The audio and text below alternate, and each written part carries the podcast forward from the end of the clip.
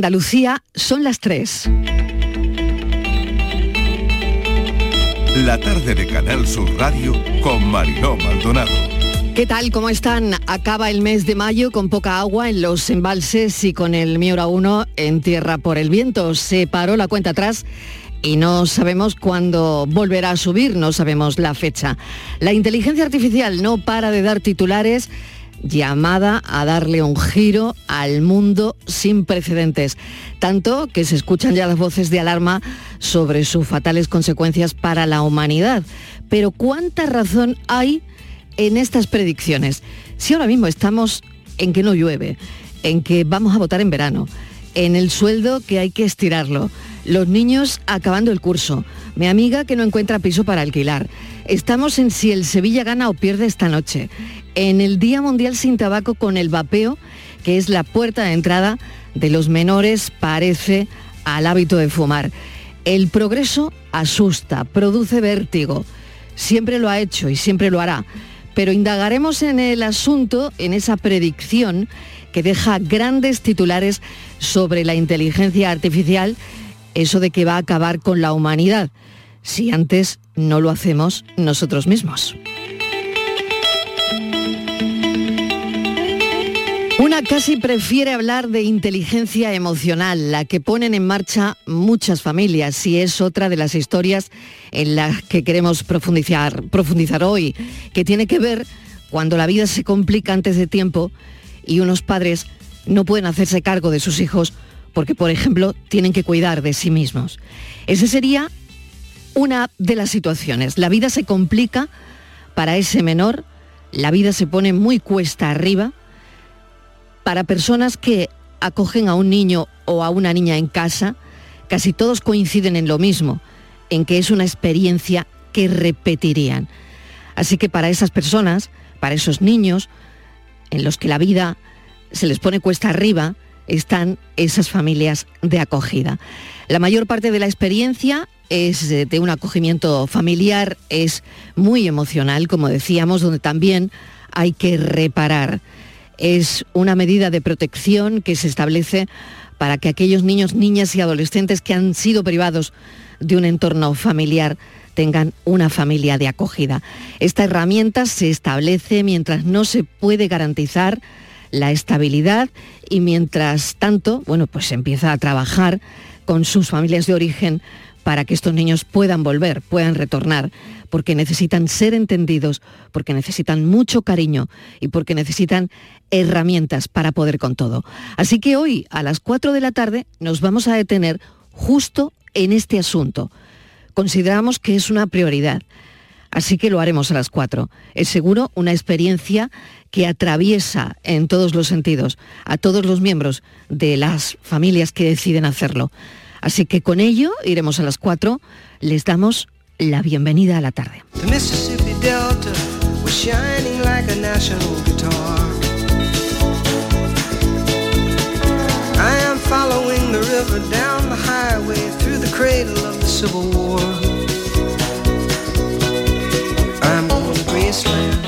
Graceland, Memphis, Tennessee. I'm going to Graceland.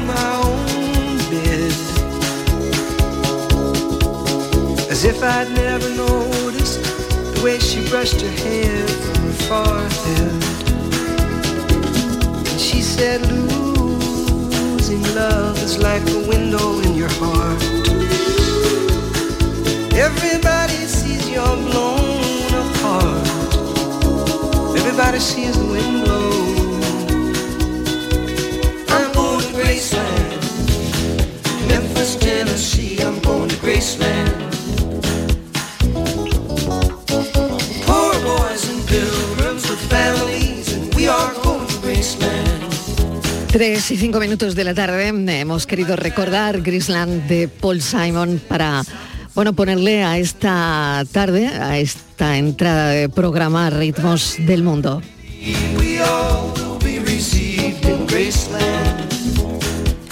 Un grupo de 350 ejecutivos de las principales empresas desarrolladoras de inteligencia artificial, académicos e investigadores expertos en esta tecnología han firmado otro manifiesto.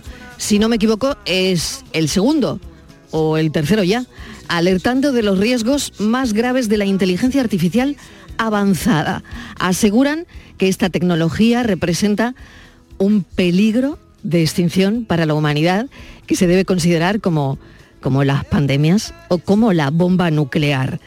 Entre los firmantes se encuentra toda la plana mayor del OpenAI, Em, de la inteligencia artificial de la compañía que ha desarrollado, por ejemplo, el conocidísimo chat GPT y que ahora presiona a la comunidad internacional para que regulen esta tecnología. De nuevo, otra vez. Javier Moreno, mesa de redacción, bienvenido, buenas tardes. Hola Marilo, ¿qué tal? Buenas tardes. Apocalíptica, ¿verdad? Esa, esa carta abierta que, lo es. abierta que han firmado ayer tiene poco más de, de 22 palabras y hablan de mitigar ese riesgo de extinción para toda la, humanidad. En fin, yo no sé, ya empieza uno a sospechar, ¿no? Que los propios creadores de toda esta tecnología estén advirtiendo un día sí y el otro también, porque recordamos que hace unos días el propio Sam Altman, el, presidente ejecutivo de OpenAI, el creador de ChatGPT, comparecía en el Senado norteamericano y reconocía la importancia de regular la inteligencia de forma generativa. Lo contábamos aquí, decía que su peor miedo era que esta tecnología saliera mal, porque si sale mal puede salir muy mal. Lo dijo en esa audiencia en el Capitolio y ayer llega esta carta que han firmado 350 ejecutivos investigadores, una carta a la que se pueden sumar otras personas y que lanza esa advertencia de todas. No por ser la última, pero de todas creo, eh, Mariló, que es la más apocalíptica, la que más miedo da. A ver, a ver qué hay detrás de esto. A ver qué hay detrás de esto. En esto pensábamos indagar y pensamos indagar ahora mismo, porque no sé Javier a ti qué te parece, pero ya hablaba hace un instante sobre las preocupaciones que tenemos ahora mismo, que probablemente distan mucho de estar pensando en qué va a pasar en un futuro con la inteligencia artificial. Porque no sé si las va a resolver todas estas eh, preocupaciones, porque si las resolviera, ¿no? Y no lo creo. ¿eh? Sería todo bastante más fácil. Bueno, vamos a hablar con Juan Merodio, que es experto en inteligencia artificial. Juan, bienvenido, gracias por atendernos. Hola, muy buenas tardes. Vamos a hablar de esos miedos, vamos a hablar de lo que te parece que hay detrás de esto y, sobre todo, no lo sé, eh, lo decía Javier hace un momento, ese titular más que apocalíptico que nos está acompañando, bueno, desde ayer. ¿Qué piensas? Hombre, demasiado apocalíptico. Yo creo que llegar a comparar la inteligencia artificial con una bomba nuclear es exagerado, pero mm. sí es cierto que es una la inteligencia artificial puede ser una herramienta o un arma y todo depende de la regulación y eso es totalmente cierto, una herramienta muy útil, pero si no se regula puede generar muchos problemas, entre ellos como estamos viendo suplantaciones de identidad que ya podemos poner a cualquier persona en un escenario donde no ha estado o haciendo algo que no está haciendo y eso realmente es peligroso. Pero creo que al final es como todas las tecnologías o todo. Al final tienes que regularlo para que no se salga de manos y caiga en buenas manos, nunca mejor dicho. Claro, el asunto es que algunas personas temen que la inteligencia artificial se vuelva tan poderosa y probablemente ya no solo tan poderosa, tan autónoma, que suponga una amenaza para la propia existencia. Pero claro, de verdad que yo no me puedo imaginar cómo eh, Juan, mm, ¿cómo sería una amenaza para la existencia? Eh, ¿cómo que, mm, no lo sé, no logro entenderlo. Bueno, si pensamos en la película Yo Robot, esa película de hace muchos años donde los robots se volvían en contra nuestro, pero al final yo creo que eso se está regulando, en cierta manera está limitado, mejor dicho, ¿no? Eh, recuerdo hace tres o cuatro años hubo una inteligencia artificial que se puso en marcha por parte de Microsoft eh, dentro de Twitter y que la tuvieron que parar unas semanas después porque esta inteligencia empezó a adoptar comportamientos homófobos y xenófobos, porque aprendía de las conversaciones en Twitter y todos sabemos que Twitter no es eh, la red social de la amistad y la alegría por excelencia. Entonces cogía esa información y atacaba a las personas. Por lo que al final, si tienen o no tienen conciencia, yo creo que las inteligencias artificiales no la tienen en sí, pero nosotros como creadores sí podemos regular hasta dónde queremos que sean autónomas. A mí eso me preocupa, por ejemplo, justo Juan, lo que estás comentando ahora mismo el sesgo y la discriminación por un lado, porque la inteligencia artificial sabemos que se basa en datos y, algoritmos y si los datos estuviesen sesgados o contienen algún tipo de prejuicio, pues ahí están, ¿no? Eso es lo que va a volcar esa inteligencia artificial, pues de entrada en cualquier pregunta que hagamos, ¿no? Totalmente, pero ese entrenamiento lo estamos haciendo nosotros los humanos, porque en la humanidad hay esos sesgos y entonces se los trasladamos. A mí siempre me gusta ver la inteligencia artificial como un bebé, ¿no? Un bebé, dependiendo de los padres, cómo lo eduquen, con qué valores o con qué filosofía o sesgos, el niño se va a comportar de una manera u otra. Esto es exactamente lo mismo. Debemos ser responsables de cómo educamos a esas inteligencias artificiales. Entonces, depende de nosotros lo que de ahí salga. Y si el bebé, eh, señor Merodio, si el bebé sale rana, porque puede salir rana autónomamente, porque aprende, hay bebés que aprenden, ¿no? Yo se lo digo por, eso que comentaba sobre la suplantación, ¿no? Esto no es la bomba nuclear, pero en la suplantación puede llegar la inteligencia artificial a suplantar a alguien que tenga que apretar el botoncito nuclear, lo digo por las cantidades de cosas que hacen, ¿no? Quizás estoy siendo muy extremo, pero creo que hay que ponerse también en esas circunstancias. Claro. Sí, si le damos acceso a apretar ese botoncito, sí. Al final imaginemos una inteligencia artificial que es capaz de, pongamos ese extremo, de dirigir un país y dentro de la dirección de ese país se le programa para decir, oye, si sucede en ciertos escenarios, tienes la autonomía de apretar ese botoncito. Pero volvemos a lo mismo, estaría en nosotros el decidir si dejamos la responsabilidad 100% a la inteligencia artificial o va a ser una responsabilidad compartida, que yo creo que es lo que debería ser. Oye, la inteligencia artificial nos dice un 33% que hay que apretar el botoncito, pero hay otras dos personas que se presupone que tienen cierto criterio para decir, oye, ¿estamos de acuerdo o no? Y se paraliza. ¿A qué llevaría una pérdida de control? o mejor dicho, ¿cómo se puede perder el control?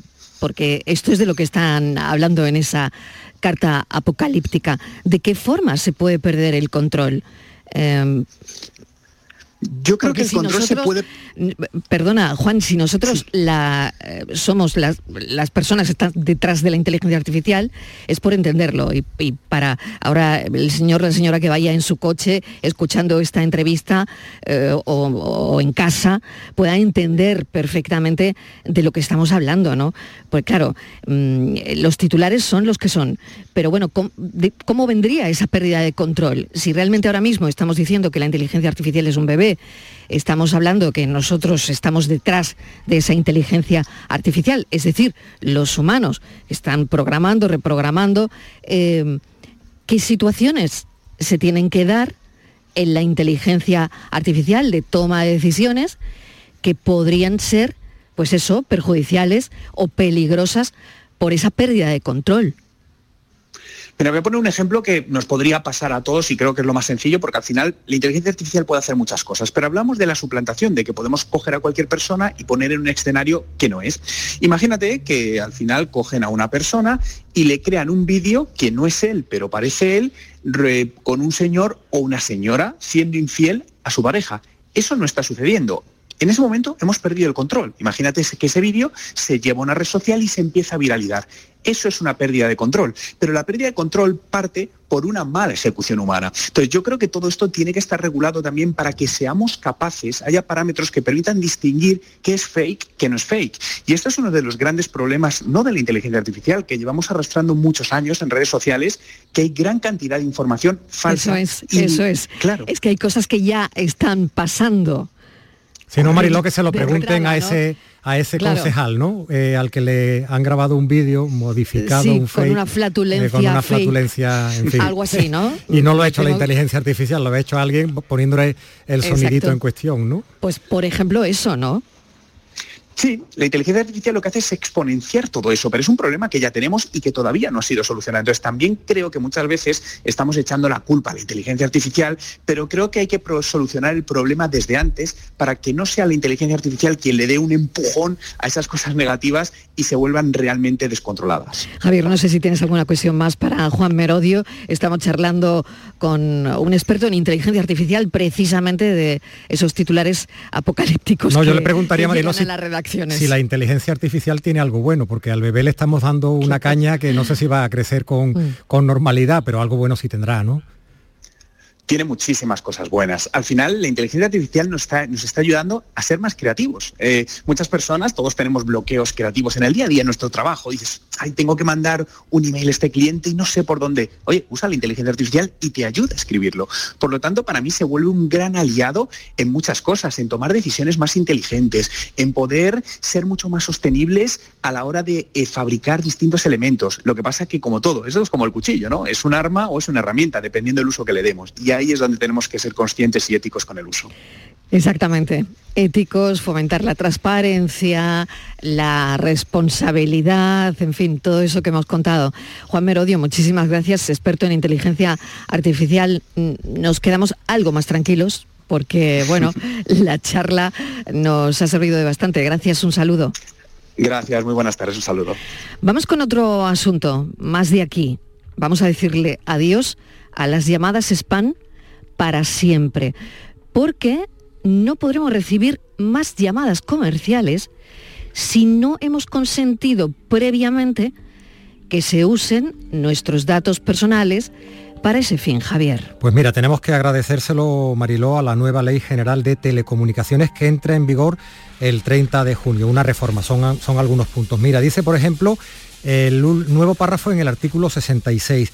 Con el fin de proteger en mayor medida los intereses legítimos de los consumidores y usuarios, queda prohibida la realización por parte de los operadores de llamadas telefónicas no solicitadas por el consumidor con el objetivo o efecto de promocionar o vender bienes o servicios. Eso es básicamente lo que dice, entra en vigor el 30 de junio y yo creo que somos muchos los que estamos pidiendo que sea realmente efectiva. Yo, Mariló, sin ir más lejos, llevo dos días recibiendo llamadas de mi operador telefónico, no voy a decir cuál es, y ayer todo el día de una entidad bancaria que se ha puesto de acuerdo con mi operador telefónico para facilitarme una tarjeta de crédito que no quiero y me la están tratando de colocar hace dos días llamada y llamada y llamada. A una señora le digo que no, me llama un señor, al señor le digo que no, me vuelven a llamar. Ojalá se termine esto el 30 de junio. Ojalá, ojalá Javier, pero vamos a ver qué dice Cutiño de todo esto, que es delegado de la OCU en Andalucía. José Carlos, bienvenido, ¿qué tal? Hola, buenas tardes. Bueno, esto se hará efectivo, eh, imaginamos ya que cuanto antes o hay ahí una letra pequeña. No, la, letra pequeña está un poco implícita en lo, eh, en lo que se está diciendo, ¿no? En ese artículo 66, efectivamente, a partir del 30 de junio ningún operador que no tenga nuestro consentimiento expreso va a poder llamarnos para hacernos esas ofertas de bienes o servicios. ¿Cuál es el problema? que, por ejemplo, nuestra compañía de teléfono, salvo que expresamente se lo rechacemos, va a seguir teniendo ese permiso porque normalmente lo habrá obtenido cuando hemos firmado el contrato con ellos. ¿eh? Eh, con lo cual, eh, ahí, por ahí se nos van a colar probablemente llamadas, ya digo, de las empresas con las que tenemos normalmente contrato o incluso con las que los hemos tenido anteriormente. ¿Eh? Eh, en, estos casos, pues sí tendremos que hacer una previsión expresa de eh, comunicar, un poco como, como ocurre en la lista Robinson, ¿no? el supuesto es muy parecido. La lista Robinson te excluye de, de, las comunicaciones comerciales de todos los operadores del mercado, menos de aquellos con los que hayas tenido una relación contractual. ¿Por qué? Porque probablemente a esos con los que tienes la relación contractual lo hayas autorizado particularmente y eso es lo que esta ley de alguna manera mantiene. Así que ya sabemos lo que tenemos que hacer. Si nuestras propias empresas se ponen muy pesadas, pues también tendremos que comunicarle que no queremos recibir tampoco comunicaciones comerciales suyas. Fundamentalmente, José Carlos, con la compañía de teléfono, ¿no? O con la entidad bancaria cuando abrimos una cuenta, con un, con un comercio en el que compramos algún tipo de producto, una compañía, pues no sé, una agencia de viajes con las que hacemos un, un viaje. Siempre hay que hacer expreso ese, rechazo a que nos envíen información, porque nos ha pasado, ¿no? Cuando contratamos la, línea de teléfono. ¿Está usted de acuerdo en que le enviemos información? Sí. A lo mejor ahí va implícito el sí, me puedes llamar cuando te dé la gana, ¿no? Efectivamente, efectivamente, es que eh, a la vez que nos pasan el contrato de servicio o de producto que estamos eh, suscribiendo, a la vez que nos están eh, pasando todo lo que es la información en materia de protección de datos y tal, nos están normalmente pidiendo la autorización para trasladarnos sus ofertas comerciales y para poner en nuestro conocimiento las novedades sobre su cartera de bienes o servicios. Este tipo de cuestiones es absolutamente normal y además lo firmamos, oye, sin mucho, eh, normalmente cuando llegamos ahí ya leemos poco, ¿no? Estamos interesados en, en el producto o el servicio que estamos contratando y esto ya como que nos viene un poco de añadido, con lo cual eh, en la mayor parte de los casos vamos a tener autorizadas ya esas comunicaciones, con lo cual si queremos eh, evitárnoslas, pues no vamos a tener otra, otra opción que eh, revocar esa autorización que en su día a través del contrato le pudimos dar. José Carlos, son cosas desde luego que están ahí y que no sé si nos conviene saber también alguna cosa más, algún consejo que tengas que darnos. Bueno, nosotros em, recurrimos mucho a, la lista Robinson, ¿no? Como, un elemento para evitar la, recepción de publicidad a través de canales no deseados, que permite además eh, seleccionar el tipo de canal, llamadas telefónicas, SMS, eh, email, correo postal. Eh, y que al menos nos blinda frente a esas otras empresas con las que no tenemos relación y, de alguna manera pues nos puede dar una cierta tranquilidad dentro de los plazos que se manejan siempre desde que te das de alta en un servicio de estas naturalezas. O sea que tú crees que a partir del 1 de julio estamos blindados. Bueno, yo no diría que blindado porque nuestros operadores van a seguir incordiándonos, ¿eh? ¿eh? para cambiarnos servicios, para ofrecernos tarjetas, para hacernos nuevos contratos de suministro eléctrico, pero bueno, al menos sabremos con quién nos tenemos que pelear, ¿no? Que ahora mismo pues recibes llamadas absolutamente de cualquier operador del mercado si no estás en un soporte tipo lista Robinson, ¿no? Y esto ya, eso se hace más pesado. Y recuerdo, hay un código de regulación, esto vale para los operadores de telefonía, que también están prohibidas las llamadas entre las 3 y las 4 de la tarde, de 15 a 16 horas, aparte de la prohibición genérica que establece que solo se puede llamar entre las 9 de la mañana y las 9 de la noche. Con lo cual la siesta debería de estar un poquito más tranquila. Esperemos. Cutiño, muchísimas gracias. Un saludo. Gracias a vosotros. Hasta pronto. 3 y 22 de la tarde, hacemos una pequeña pausa y enseguida continuamos con toda la actualidad, con lo que hemos seleccionado y consideramos interesante para contarles a esta hora. La tarde de Canal Sur Radio con Mariló Maldonado. También en nuestra app y en canalsur.es. Haz tu negocio más rentable con Social Energy. Aprovecha la entrada del verano generando tu propia energía y ahorra hasta el 90% en la factura eléctrica de tu empresa. Confía en el líder del mercado y disfruta de primeras marcas con hasta 25 años de garantía. Estudio gratuito en el 955 44 11 y socialenergy.es. Aprovecha las subvenciones disponibles. La revolución solar es Social Energy. Entran en una cueva increíble a toda velocidad buscando el tesoro y de repente... ¿Pero dónde veo esta peli? Esta peli más que verse, se vive. Explorers, Welcome to Uncharted, el enigma de Penitence. Descubre en junio esta nueva inolvidable atracción, solo en Portaventura World. Made to Remember. Hotel más entradas desde 89 euros. Consulta condiciones y viaja con la confianza de viajes El Corte Inglés. Su compañera le ha acusado de trato vejatorio en el trabajo. ¿En el trabajo? Sí, casi nunca está. La nueva película de Leo Harlem. Muy gorda, la has debido del diario en la Hacienda para que te trasladas aquí. Va a hacer tu trabajo te va a callar cualquier comentario machista, sexista, racista, homófobo, transfobo, gordófobo o discáfobo. ¿Estamos? Como no abre el lenguaje de signos, no. Una comedia políticamente incorrecta. Se la legua que eres un LG. ¿Perdona? HDMI. Como Dios manda. 2 de junio, solo en cines. No sé cómo no nos hemos extinguido todavía. Este viernes en el Eurojackpot de la 11 por solo 2 euros hay un bote de 65 millones. Y tan tatara millonario porque con el Eurojackpot, el mega sorteo europeo de la 11, no solo te haces millonario tú, también tus hijos y los hijos de tus hijos y los hijos de los hijos de tus hijos. Compra ya tu Eurojackpot de la 11, que son 65 millones. Eurojackpot de la 11, millonario por los siglos de los siglos. A todos los que jugáis a la 11, bien jugado. Juega responsablemente y solo si eres mayor de edad. Hace 150 años, Buda y Pest, separadas por el Danubio, se unieron en una sola. La capital de Hungría es hoy una de las ciudades más bellas de Europa. Y en Budapest, el Sevilla busca su séptima UEFA Europa League ante la Roma de Mourinho.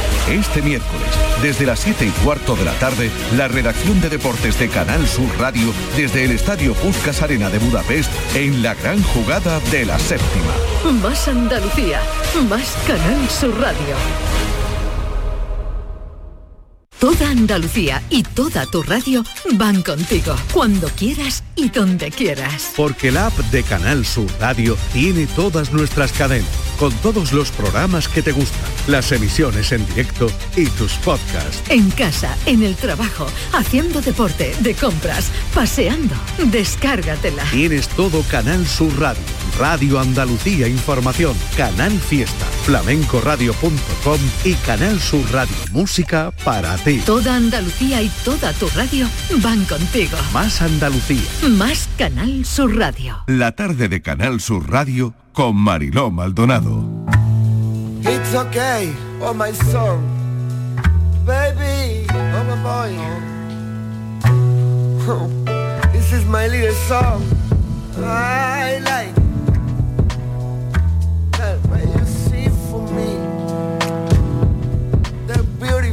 Song. What a nice song. They say, oh. it's okay.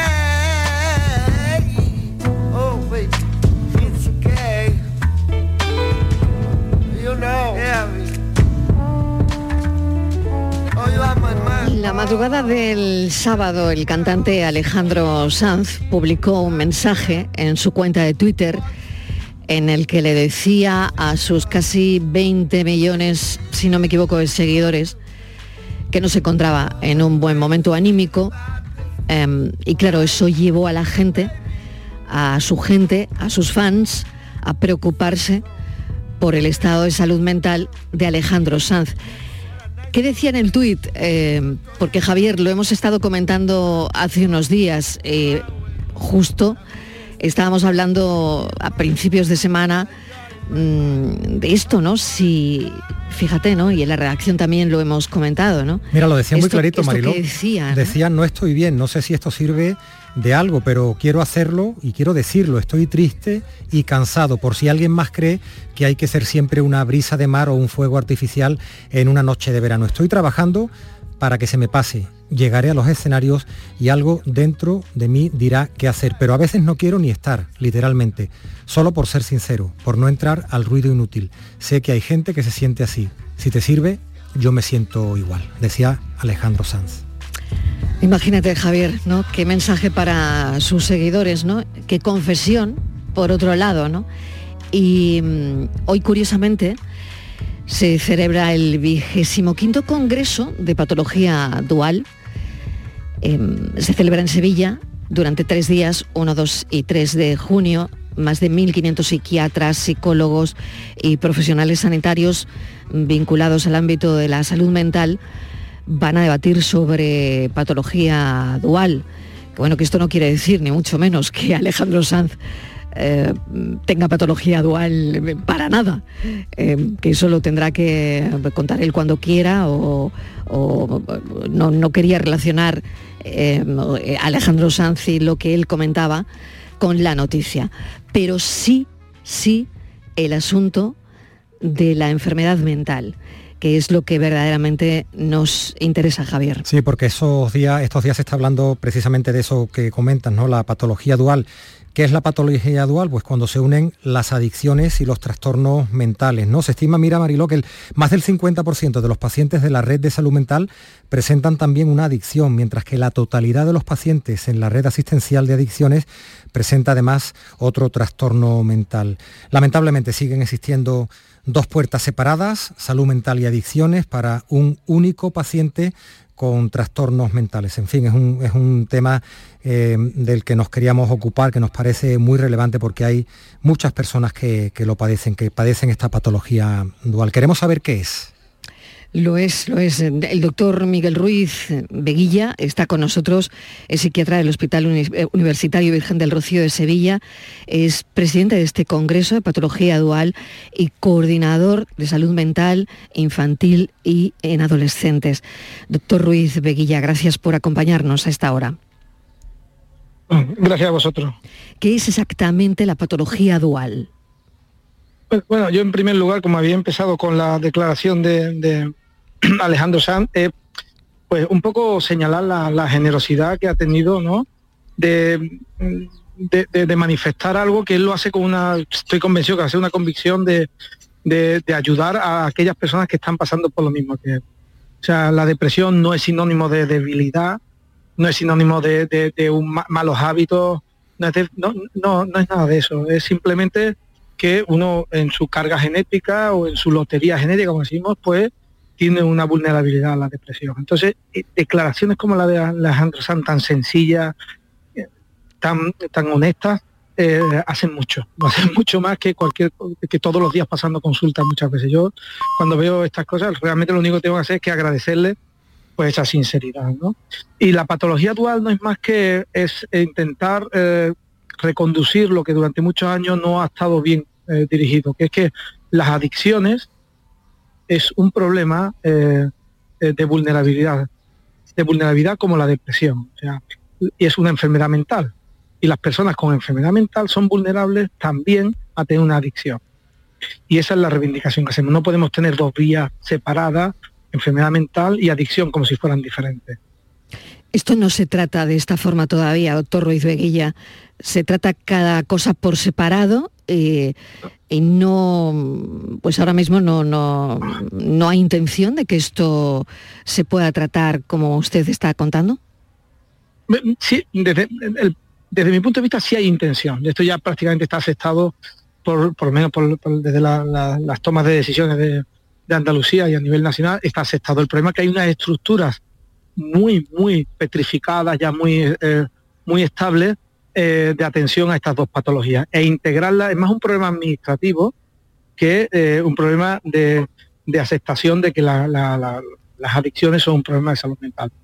Desde, desde la Consejería de Salud, eh, vamos, me consta que están haciendo grandes esfuerzos para intentar unificarlo, pero ya digo, son 20 o 40 años con estructuras muy separadas que el intentar unirlas pues a veces pues fracciona muchas, eh, hace temblar esa estabilidad que hay en la asistencia. Doctor, ¿qué prevalencia tiene esta enfermedad en, la población? Pues, la, depresión es de la enfermedad más prevalente, o sea, dos de cada cinco personas, o dos, tres, a lo largo de su vida se van a deprimir. Esto es algo que continuamente lo decimos, porque una de las cosas iniciales cuando uno empieza a tener depresión, dice, ¿por qué me ha pasado a mí esto? Yo soy más débil, eh, que he hecho mal. No, no, mire usted, esto, uno se deprime y no es sinónimo de, de debilidad. Entonces podemos tener entre 2 a 5. Y las adicciones están un poco más por encima. Si metemos el tabaco, que es una de las peores adicciones que tenemos, ya sube mucho más, ¿no? Pero, ¿y qué pasa? Que una junto a la otra son bastante frecuentes. ¿sabe? El 60% de los trastornos mentales presentan alguna adicción a tabaco, alcohol o a drogas o lo que hay ahora, que son las, drogas comportamentales, o sea, que no tienen que ver con sustancias, sino con, la adicción al juego, la adicción a los videojuegos o a las redes sociales. Y doctor, una, persona que tenga trastorno mental y que genera ese tipo de adicciones necesita, eh, no, solo por parte del sistema sanitario, sino por la sociedad en general, necesita más comprensión. Eh, es como si fuera una justificación de que ha llevado el trastorno a esa, a esa adicción.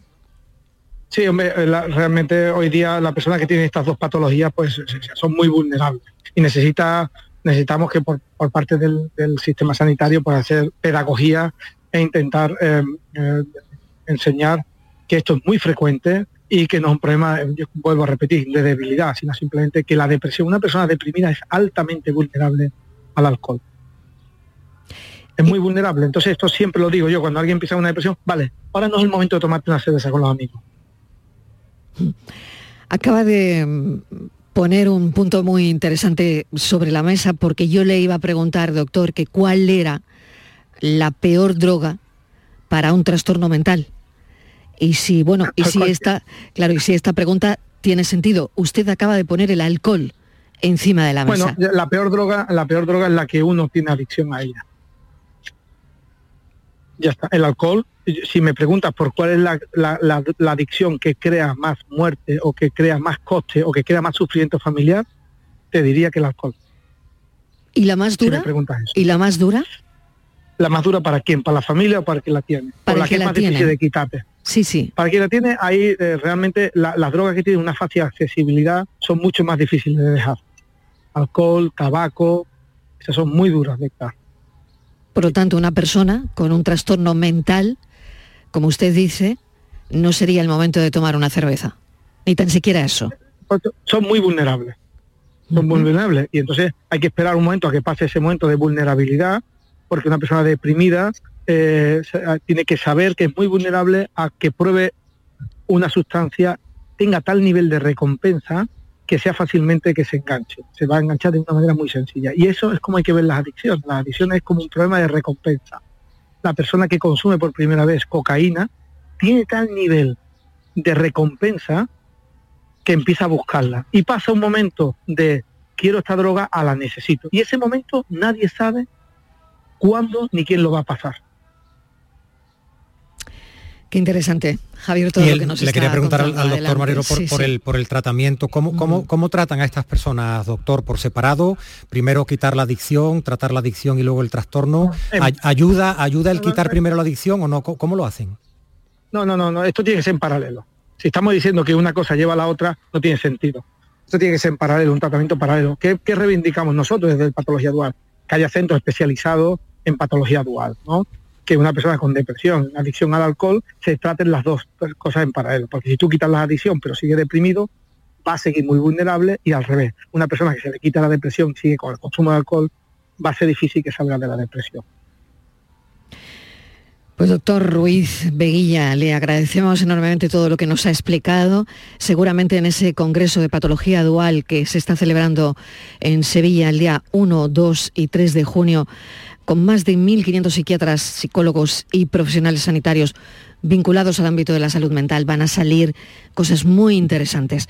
Así que gracias, un saludo y buen Congreso. Pues nada, muchas gracias y gracias por dedicar unos minutos a la ciencia. Gracias. Bueno, vamos al fútbol, que también tenemos el Sevilla ahí y al Roma final de la Europa League. ¿Tú cómo estás, Javier? Yo, yo mira, eh, a ver, yo tengo una, una fe futbolística que milita en otro barrio aquí en Sevilla, ¿no? Entonces te puedes imaginar. Pero si eso no fuera suficiente, es que mi mujer es romana. Anda. Tengo familia mira. en Roma y, en fin, me- me podríamos discutir el tema futbolístico de Sevilla. Betis, pero es que Madre mi mujer es romana, entonces lo- esta tarde creo que lo tengo claro, no me queda otro remedio. Mm, el corazón partido, no lo sé. Bueno, Antonio Camaño, ¿qué tal? ¿Os habéis llevado el calor de Sevilla a Budapest? Hola Mariló, ¿qué tal? Muy buenas tardes.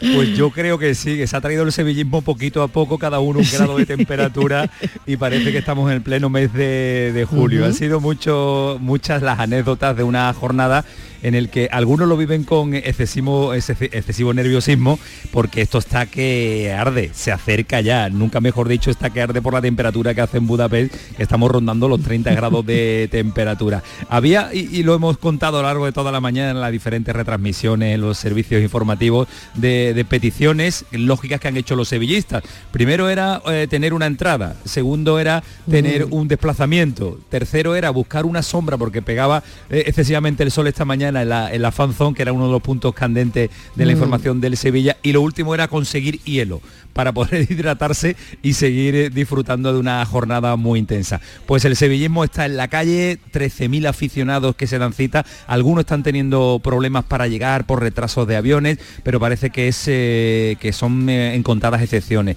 Así que feliz el eh, departamento de viaje, el departamento de comunicación del Sevilla, porque casi casi el 95% de las entradas van a estar ocupadas hoy por aficionados del, del Sevilla. Eso sí, nos ganan eh, los romanos, nos ganan, nos ganan porque ellos están con 20.000 muy cerquita de aquí, mejor comunicación que nosotros y nos van a ganar en, en ese apartado. Yo creo que en el césped va a ganar el Sevilla, pero en la grada a priori no están ganando ellos. Oye, Antonio, ha sido una temporada muy irregular para, para el Sevilla, eso lo sabemos en lo, en lo deportivo, pero este equipo se crece un montón, ¿verdad? La- todos los testimonios que escuchamos, la, la confianza es absoluta, ¿no? De que van a ser 7 de 7, ¿no?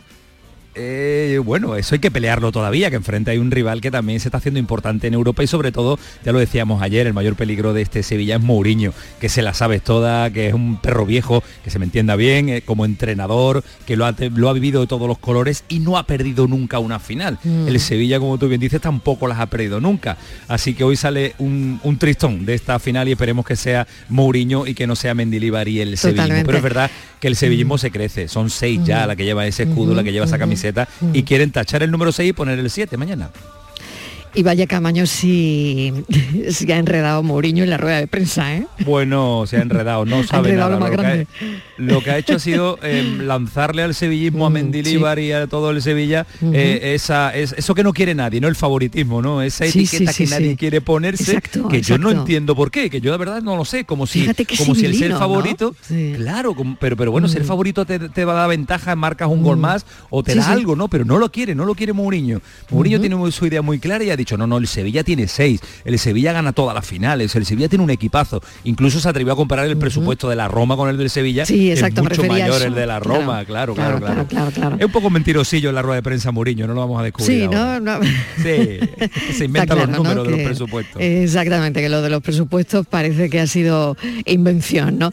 Bueno, pues os deseo lo mejor y sobre todo esto va a ser a las 7 de la tarde, 7 y cuarto aproximadamente, y cuarto, sí. Ya estamos en el, en el hotel, ya acabamos de llegar cada uno del punto de información que hemos cubierto a lo largo de la mañana. Muy bien. Estamos recogiendo, estamos preparando ya todo el equipaje técnico que necesitamos para que a las 7 y cuarto de la tarde desde el Puscas Arena ya pueda sonar eh, ese himno que estamos escuchando ahora, ya pueda sonar el ambiente, ya puedan sonar los aficionados del Sevilla y sobre todo lo más importante que suenen los goles del Sevilla y que suenen los goles de un equipo andaluz como el conjunto sevillista para levantar la séptima Europa League en torno a las 11. Si no hay prórroga, seguro que estamos cantando la victoria de Sevilla. Eso sí, Mariló, ¿eh? Antonio, como los canta eh, el equipo de Canal Sur Radio, Antonio Camaño, Jesús Márquez, Manolo Martín, no los canta, no los canta absolutamente nadie en la radio deportiva española, te lo aseguro, ¿eh?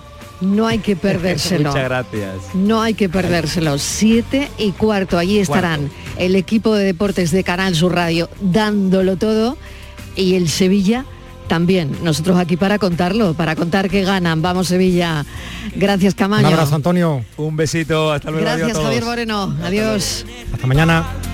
Más de 100 años lleva mi equipo luchando y abanderando el no. Vamos con la foto del día.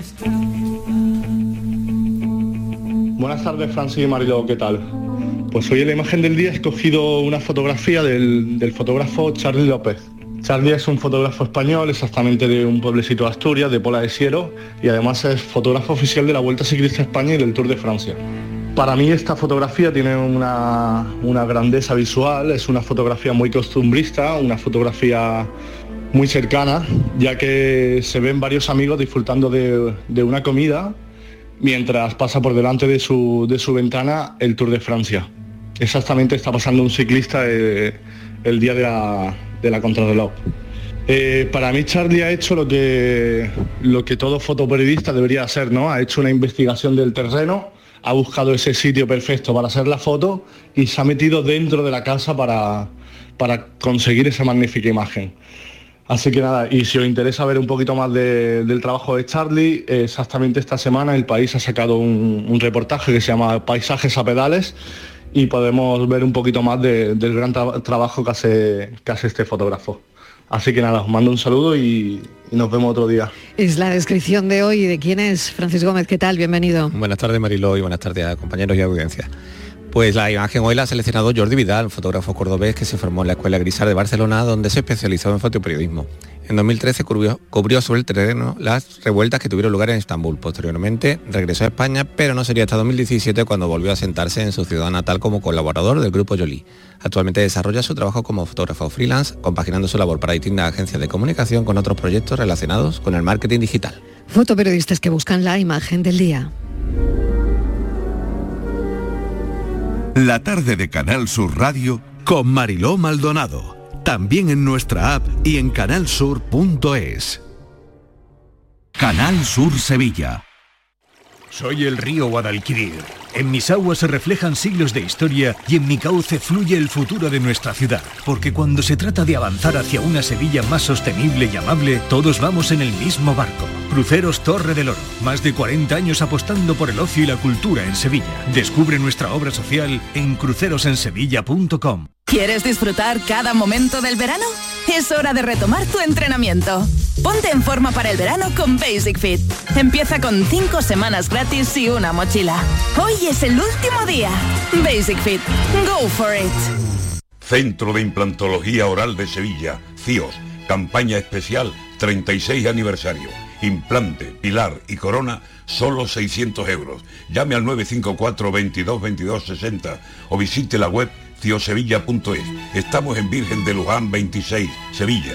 Campaña válida desde el 1 de mayo al 30 de septiembre. Recuerde, solo 600 euros.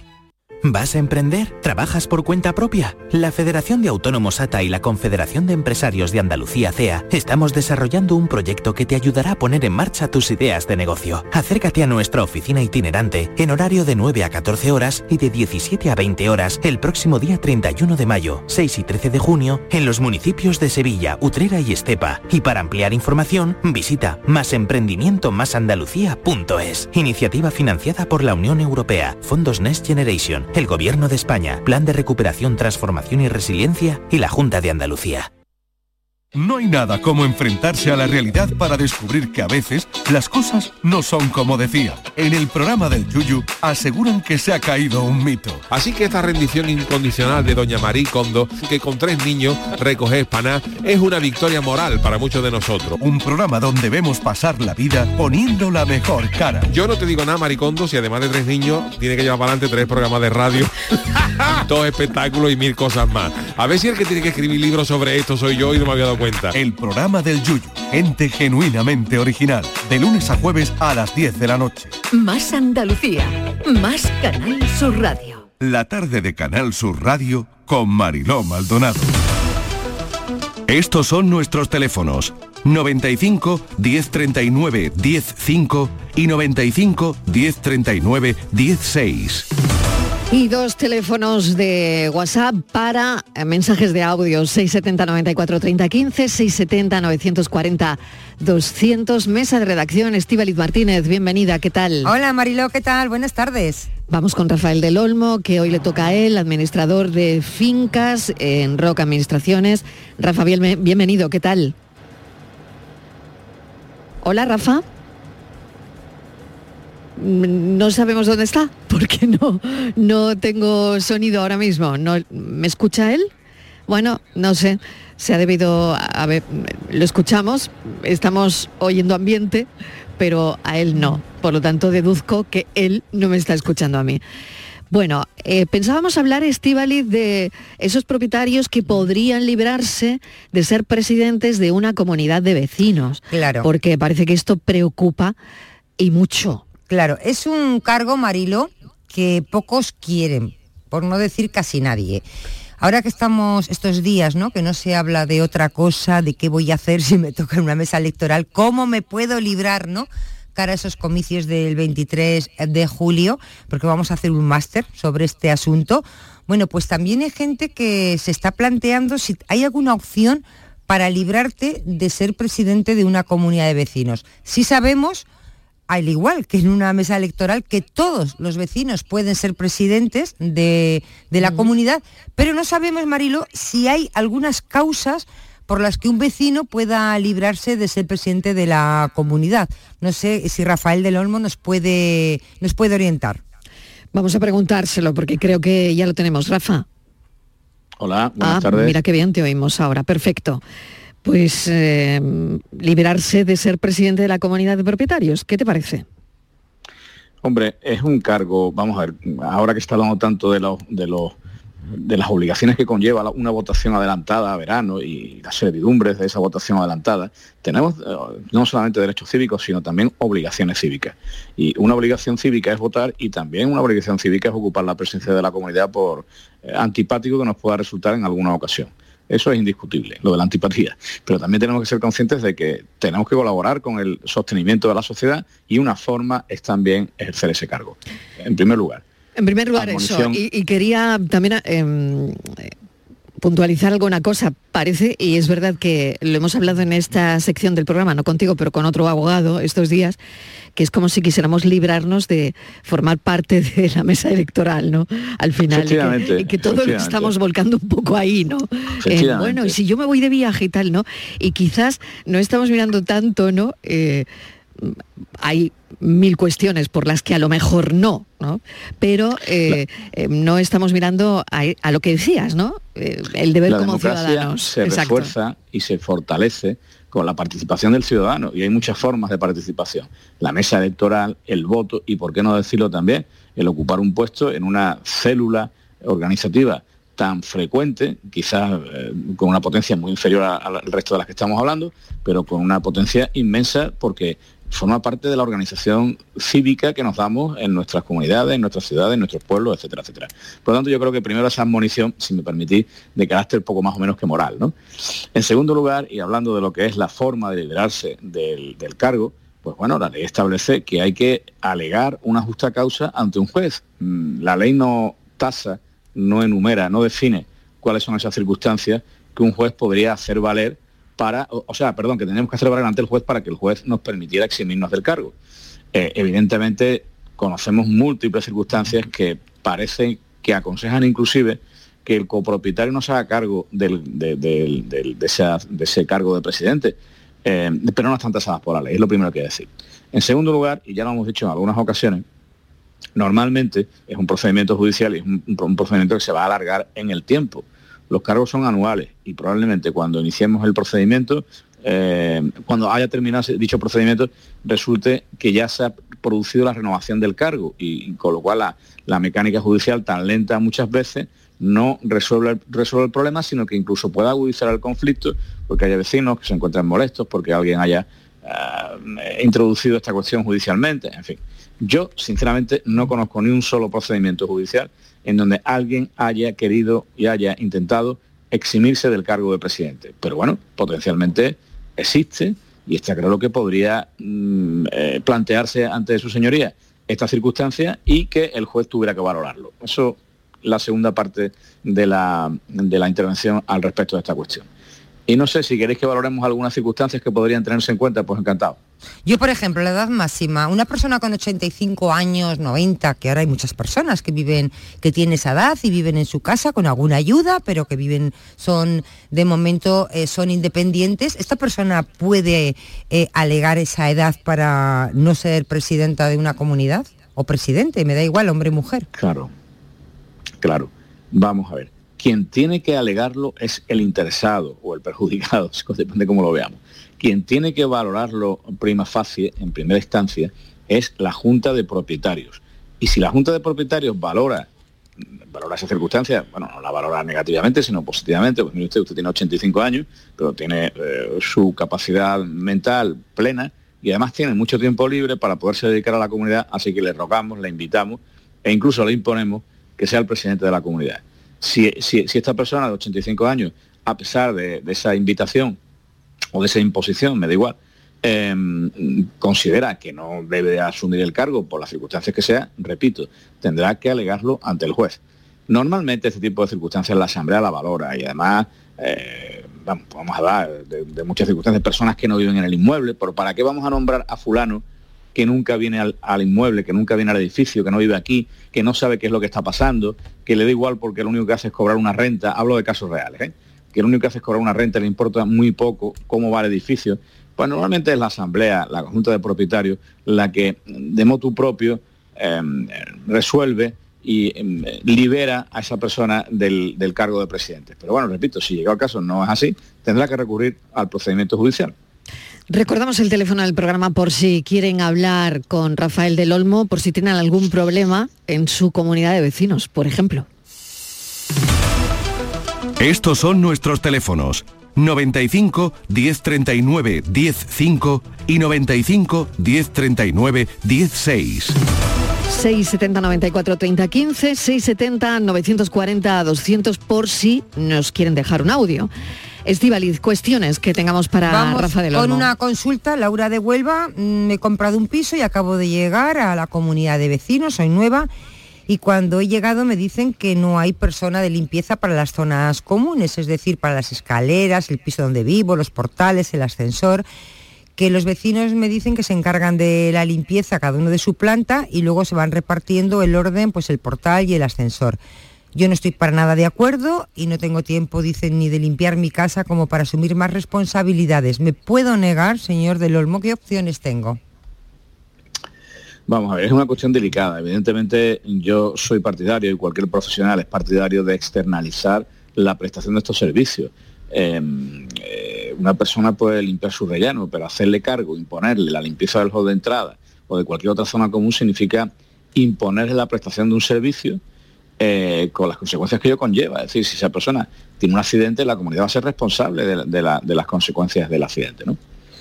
Em, por lo tanto, eh, en primer lugar, debe de ser un servicio externalizado, va, a ir en beneficio de la comunidad, son mayores garantías, la comunidad va a evitarse problemas, etcétera, etcétera. Pero si el acuerdo existe, si la comunidad ha decidido que sea cada propietario el que limpie su planta, pues no le queda más remedio que hacerlo. Si es propietario, porque a quien obligan esos acuerdos son a los propietarios, no los arrendatarios. Desconozco si esta señora eh, es arrendataria o es propietaria. Evidentemente siempre le queda la posibilidad de impugnar judicialmente el acuerdo, pero no creo que le vaya a merecer la pena. Mm, le aconsejo que la próxima Junta intente que este acuerdo sea derogado y que se profesionalice la limpieza del inmueble, porque seguro que la comunidad va a ganar mucho más que perder. Vamos con otra cuestión, Estivaliz. Sí, Pepi de Sevilla, tengo humedades en el techo de mi baño y es por una fuga o una avería del baño de mi vecina de arriba. He hablado con ella, se lo he comentado, que he llamado a un fontanero y que hay algún problema en su baño que me está generando humedades y ella pues no quiere hacer nada. Dice que no va a picar para nada, para ver dónde viene la avería, que tiene el baño puesto relativamente hace poco y que no va a hacer nada. Y me dice Pepi que ella no tiene seguro del hogar y que la vecina tampoco, que qué hace. Eso le iba a decir, suponía que el problema era la inexistencia del seguro del hogar, que no es obligatorio, por paradójico de parezca, ya lo decimos siempre, hay que tener asegurado el vehículo, hay que tener asegurado muchas cosas con carácter obligatorio, pero ni la vivienda ni la comunidad están obligados a tener un seguro. Otra cosa distinta es que sea absolutamente conveniente y necesario que lo tengan. Seguro que si tuvieran esos seguros, la cosa se resolvería de una forma más ágil y de una forma más rápida. Bien, llegado a esta circunstancia en donde no hay esas compañías de seguros que puedan ponerse de acuerdo, a esta señora, a la perjudicada, no le quedará más remedio que iniciada la vía amistosa, iniciar una vía más contenciosa. Tendrá que ir requiriéndole por medio de un burofax, dándole un plazo, un plazo para la reparación y si al final no consigue que arregle la avería, no le quedará más remedio que recurrir al juez para que autorice la entrada en, esa vivienda para que arregle la avería o para que permita localizar el origen de dicha avería. Hay que ir graduando las reacciones, no queda otra.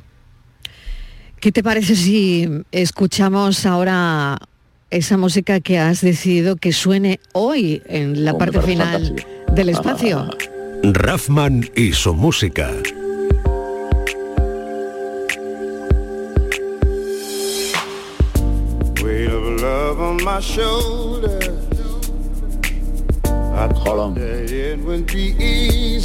De Gary Porter.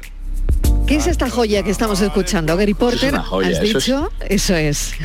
Es una joya, es un cantante negro muy poco conocido, pero cuando vino a Sevilla al Teatro de la Maestranza, que lo llenó, por cierto, fue una experiencia increíble. Es un hombre de una voz grave y bella, que canta unas melodías preciosas, es un jazzman increíble y además se caracteriza por si alguien lo conoce por un gorro que lleva tapándole las orejas siempre. Pero bueno, eso es lo de menos, es la estética de Gregory Porter.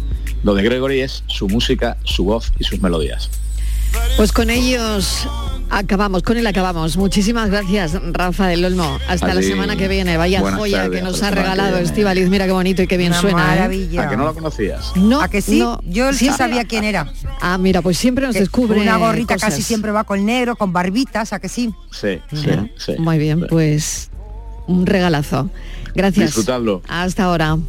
Buenas Hasta ahora, Estivaliz. Hasta ahora. I've seen times that were harder. I remember the taste of bitterness.